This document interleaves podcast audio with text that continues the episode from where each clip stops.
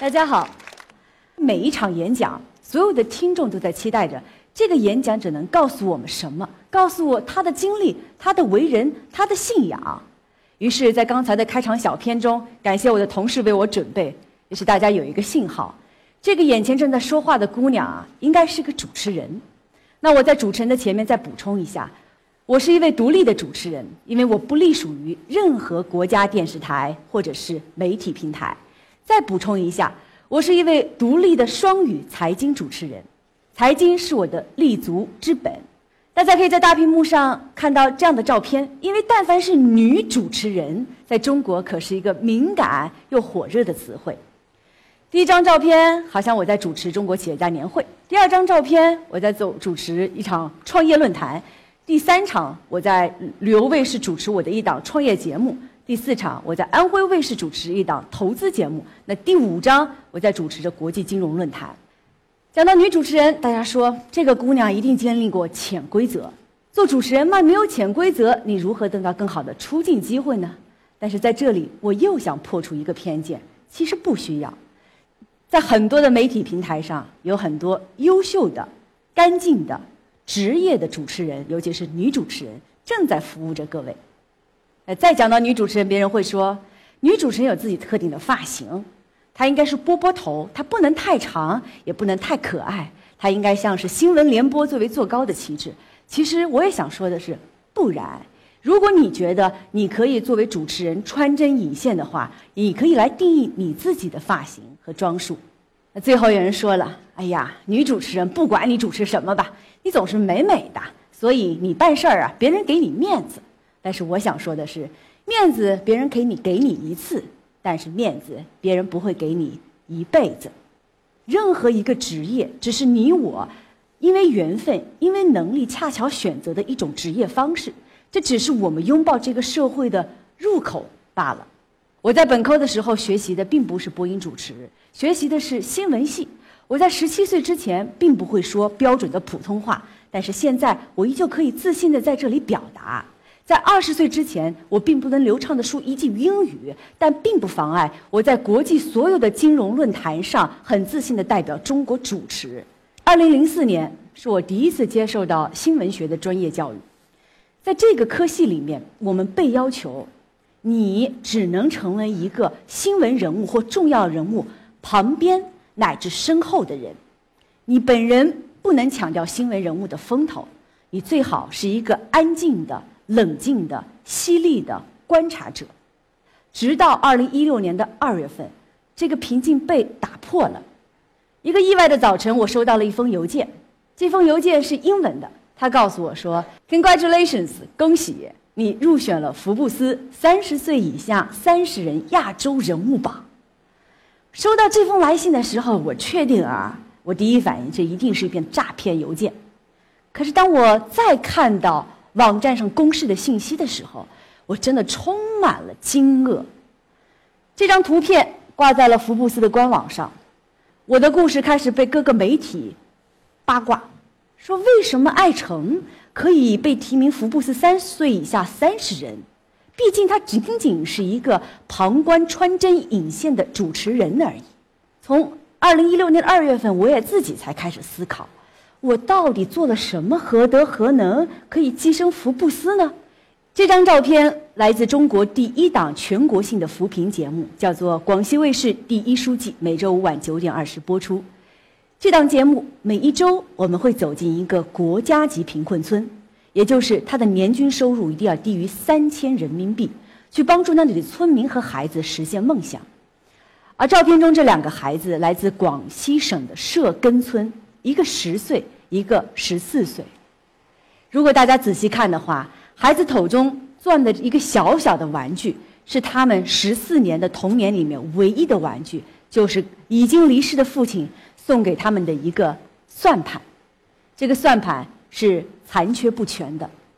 我第一次接触这个节目是以志愿者的身份，我们主持了一档六一特别节目，请到了一百多位来自贫困大山深区的孩子，这些孩子从没离开过他的土地。然后我们也请到了一百位城市的孩子，同样问一个问题，就是六一儿童节到了，你的愿望是什么？城市的孩子会说：“我希望有一个新手机，我希望妈妈能带我去北京玩儿。”然而，同样的问题，如果问大山深处的孩子，也就是我怀里抱着的这些孩子，这个孩子的故事，他会说：“我的妈妈失踪了，因为家里太穷了；我的爸爸去世了，因为得病没法治；我的奶奶得了精神病，我只想有一个医生，在六一儿童节的时候告诉我，奶奶能不能认识我。”这是发生在中国大地上切切实实的故事。这些孩子告诉我，要相信的是，最大的财富是慈善，最强大的能力是你能够帮助别人。我还相信什么？我相信啊，生命是一场非常长的旅程，你不能通过判断一个人一时的得利或者是失利而决定你对他的态度，你需要教育自己乃至别人。我们要通过一个人生的长河去判断一个人的价值。图中的这张照片来自我的另外一档节目，叫做《爱问后来》，旧闻后来的新闻，人物后来的故事。这个看上去完全不懂事的孩子叫林浩，在二零零八年的五月十二号地震汶川发生的时候，他瞬间成为了民族英雄。当汶川地震发生，林浩九岁，他的小学崩塌了，但是就是这样一个九岁的孩子。竟然神奇般的在逃离了现场之后，又返回到了教室，而且拖出了两个生命。瞬间，所有的媒体都给他极高的曝光。这个孩子也从涉世未深变成了一个明星，邀约不断，开始拍广告，开始演戏。很快，在二零零八年奥运会的时候，他和姚明一起走进了奥运会场，成了民族的骄傲。然而，往往我们对于新闻、对于人物的关注仅此而已。我们记住了这个可爱九岁的林浩是个民族小英雄，然后呢？然后他的生活却无人问津。那爱问后来就是把这些新闻人物后来的故事请到了现场，然后告诉我们：林浩这个小朋友他迷茫了，他过得很不好，他在名利面前彻底的丧失了曾经的民族荣誉感。他在名利之前彻底的丧失了那个九岁孩子的真诚正义。他走到我的节目里，告诉我们大家：其实我最重要的不是去拍广告，不是去接戏，不是去面对镜头，而是把自己从一个小男孩好好读书，成为一个男子汉。如果生活还有让他有帮助别人的机会，我继续帮助别人。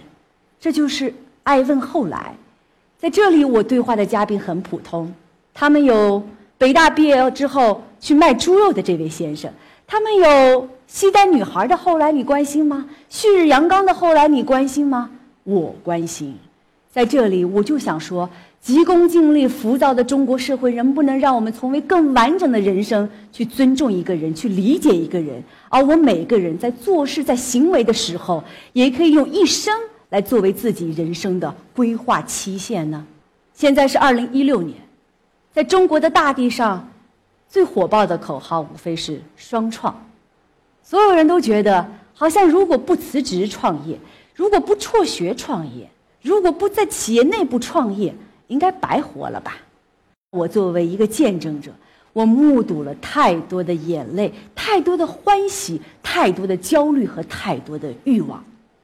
现在春天是招聘季，在短短昨天一天的时间，我面试了二十个人，其中有十个人的简历后赫然写着“创业失败，资金链断裂，上家企业破产”。所以，我又发现了，还有一个群体特别值得关注，甚至是帮助，那就是创业者。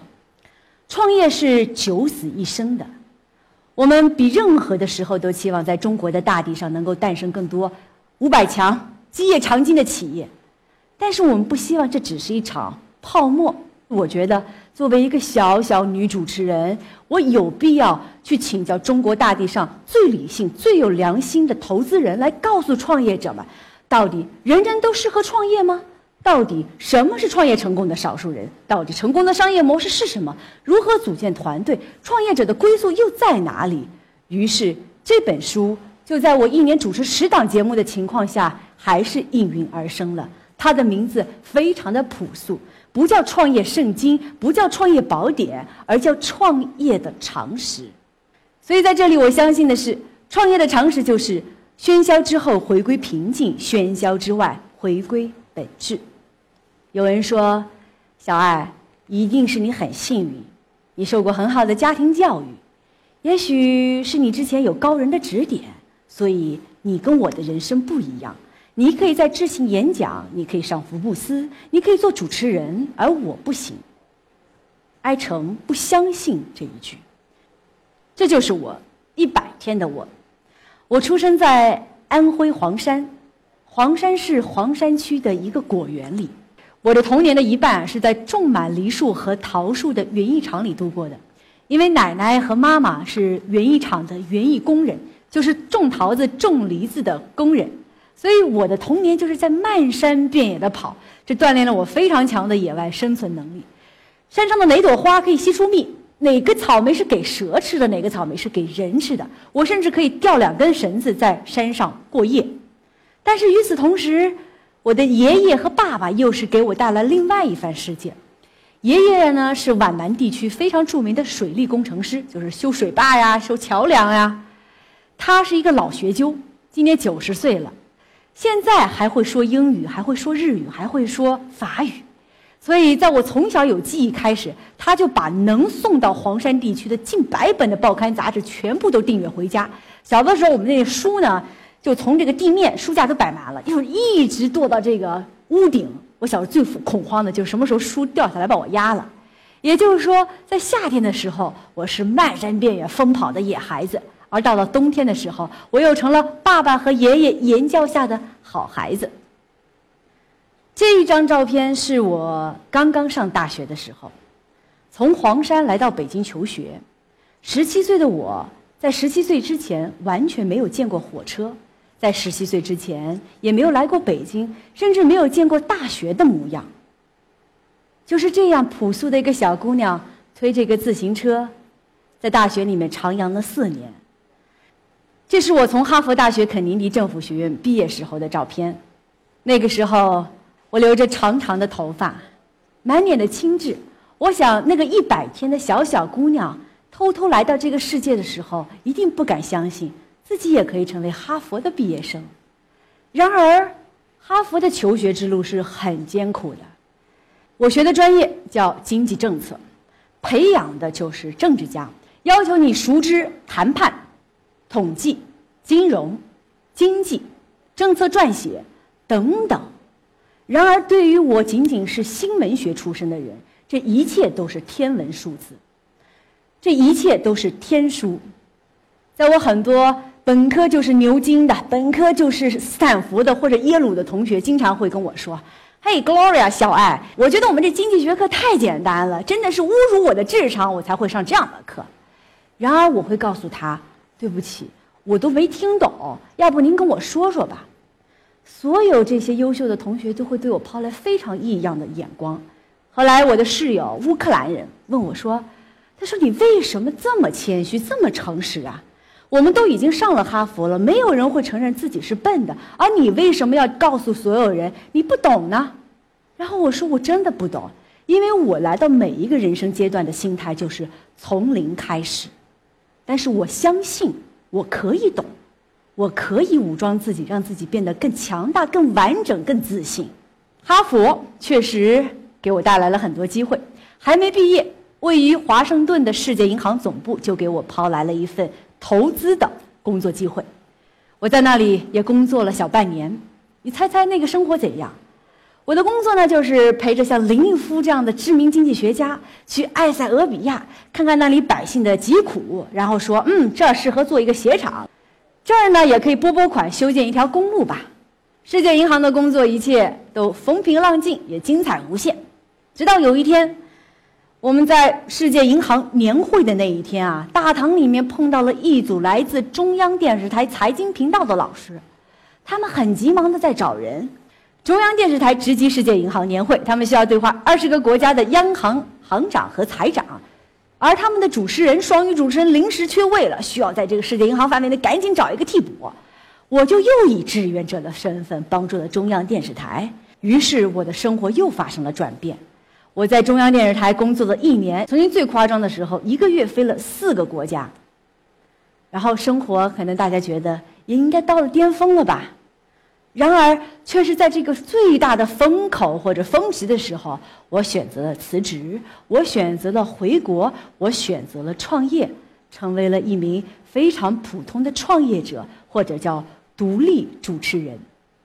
照片中的这张图片就是最新的节目《艾文顶级投资人之创客法则》中的一张剧照，对话的是投资人之李开复先生。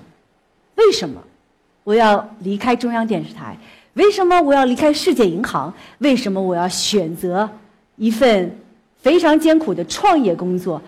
没有什么，因为我相信，我相信我的人生的出发点就是站在美好的人物旁边做一些善良的事情。然而，我曾经供职的这些平台，它有它的政治目的，或者那些目的是平凡的女子所不能理解或不能驾驭的。那我宁愿在云端之后回到地上。回归平凡，而内心精彩和淡定。我们不需要活在别人的期待中。还是那句话：We are not one of, we are the one。我们不是人群中之一，我们可以有自己来定义自己。